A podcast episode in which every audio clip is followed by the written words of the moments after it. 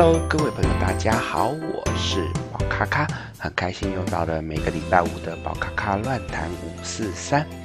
那么这个礼拜呢，我们要来聊一些什么呢？我们来聊到到底要该用什么样的态度来看待塔罗牌的准确度？因为有一些朋友在问宝咔咔说，嗯，你到底会了那么多东西，你会不会把自己的每天都用占卜啊，用算命啊来填满你的每一个时刻？也就是说，这些朋友会问的是说，像我，呃，出去吃饭啊，或者是我要做什么决定，会不会用塔罗牌来预测？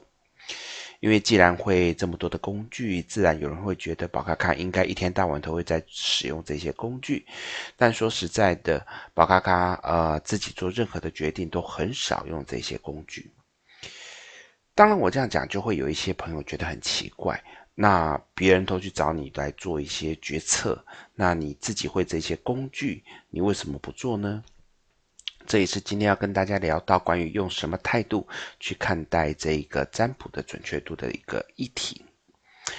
其实对我来讲，我们的占卜系统这些工具，它都是为了去抓取我们的心，然后来推演它可能会往什么方向走。所以站在这样的前提之下，我们的心它是一个出发点，它是一个让我们未来要往什么方向走很重要的一个起始点。所以，在这个过程当中，如果我今天的心改变了，其实未来它就可能会跟着改变。当然，我们也知道，一个人的心要改变，可能需要很大的努力，也不是那么随随便便就可以改变。所以呢，其实基本上来讲，我认为塔罗牌它还是有一定的准确度，大概在八成到九成准则左右。可是呢，因为也是从心出发，所以宝咖咖认为，只要你愿意努力为自己的目标努力的付出，并且把自己的心定住，好好的往一个方向前进，那么就算结果是不好的、不如意的，那么我们也尽力的。当然，我也可以说，好，我很清楚知道我有这样的态度，我也想要努力的往前进。那我可不可以先预测到底状况怎么样，然后再来做修正呢？嗯，这当然是没有问题的。可是对于宝咖咖来说，因为我觉得人生是要不断的累积经验，包含那些逆境，包含那一些挑战，它都是一个让我可以成长的过程。由塔罗牌来预测，它当然可以去让我们减少走冤枉路，可是相对的，就让我们没有办法去从生活当中、挑战当中学习到经验。有好有坏，所以呢，大多数时间我会认为，在面对我的工作、我的挑战、我的生活，我还是会靠自己过去的经验以及自己当下的智慧，努力的去面对。至于在这个过程当中，如果失败了，或者是出现一些不好的状况，我也会坦然的接受，因为我获得是更多的经验。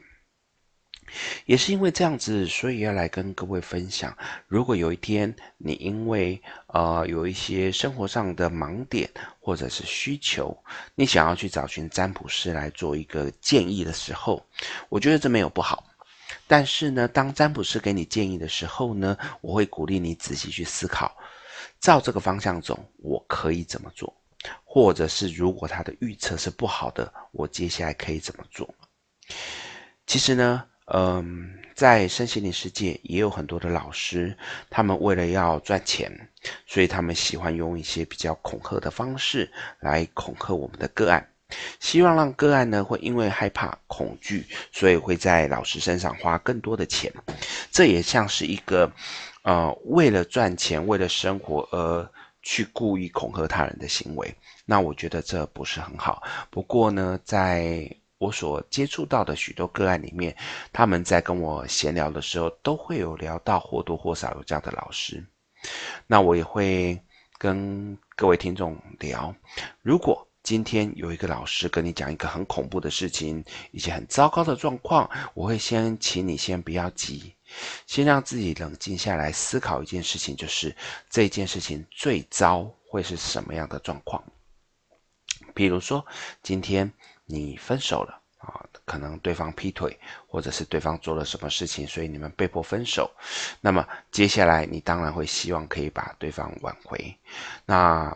各种方法，包含你努力去做，或者是找老师占卜算命都没有关系。但这个时候，我会希望你先思考一件事情：如果最糟的状况，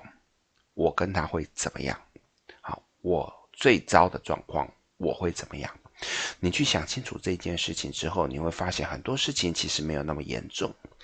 当然，在当下情绪中的我们，一定会有很多的负面情绪。但是，当我自己去问我自己，包含的是。我还能够怎么做？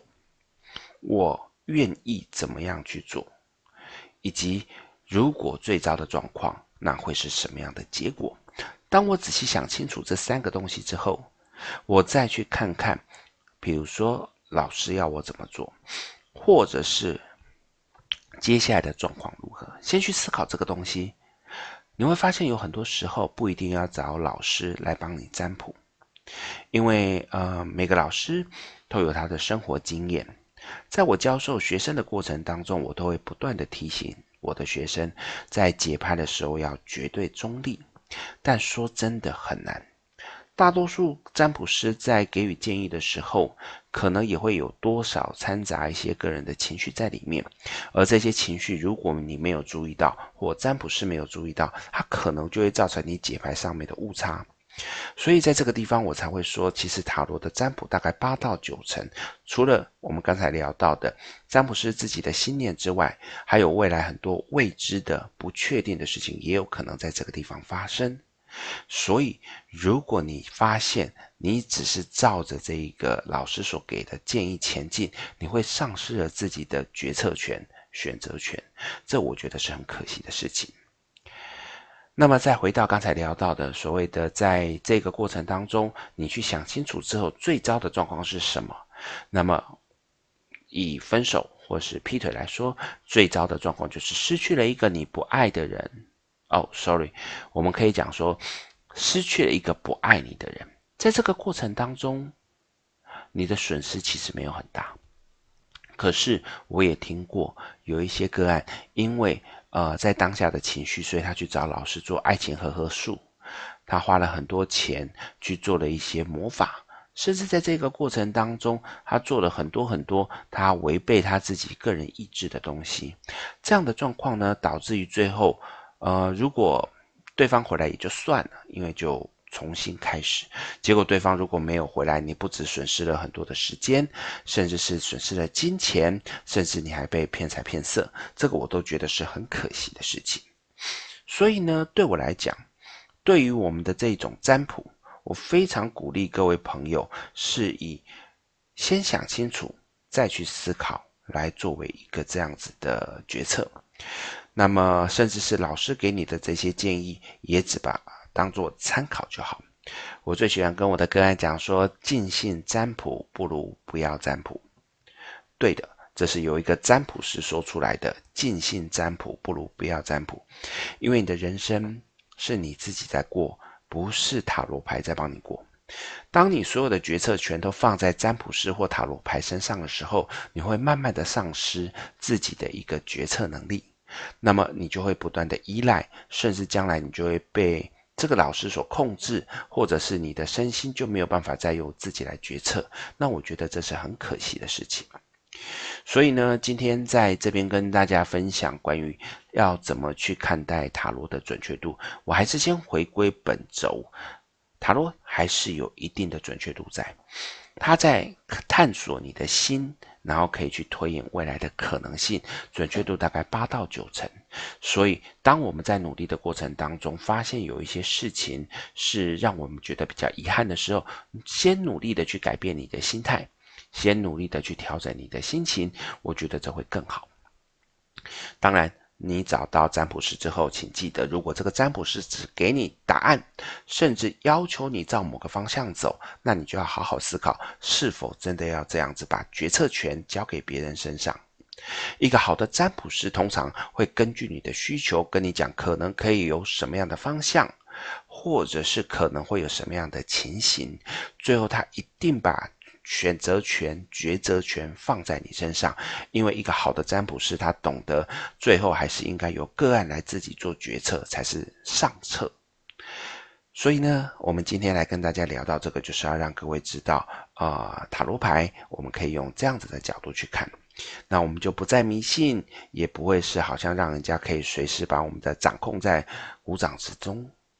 这个就是今天要来跟大家聊到的宝咖咖乱谈五四三，希望你会喜欢。那我们如果还有任何的问题，也欢迎各位朋友可以写信来跟宝咖咖说，我会就我所了解的来跟大家分享。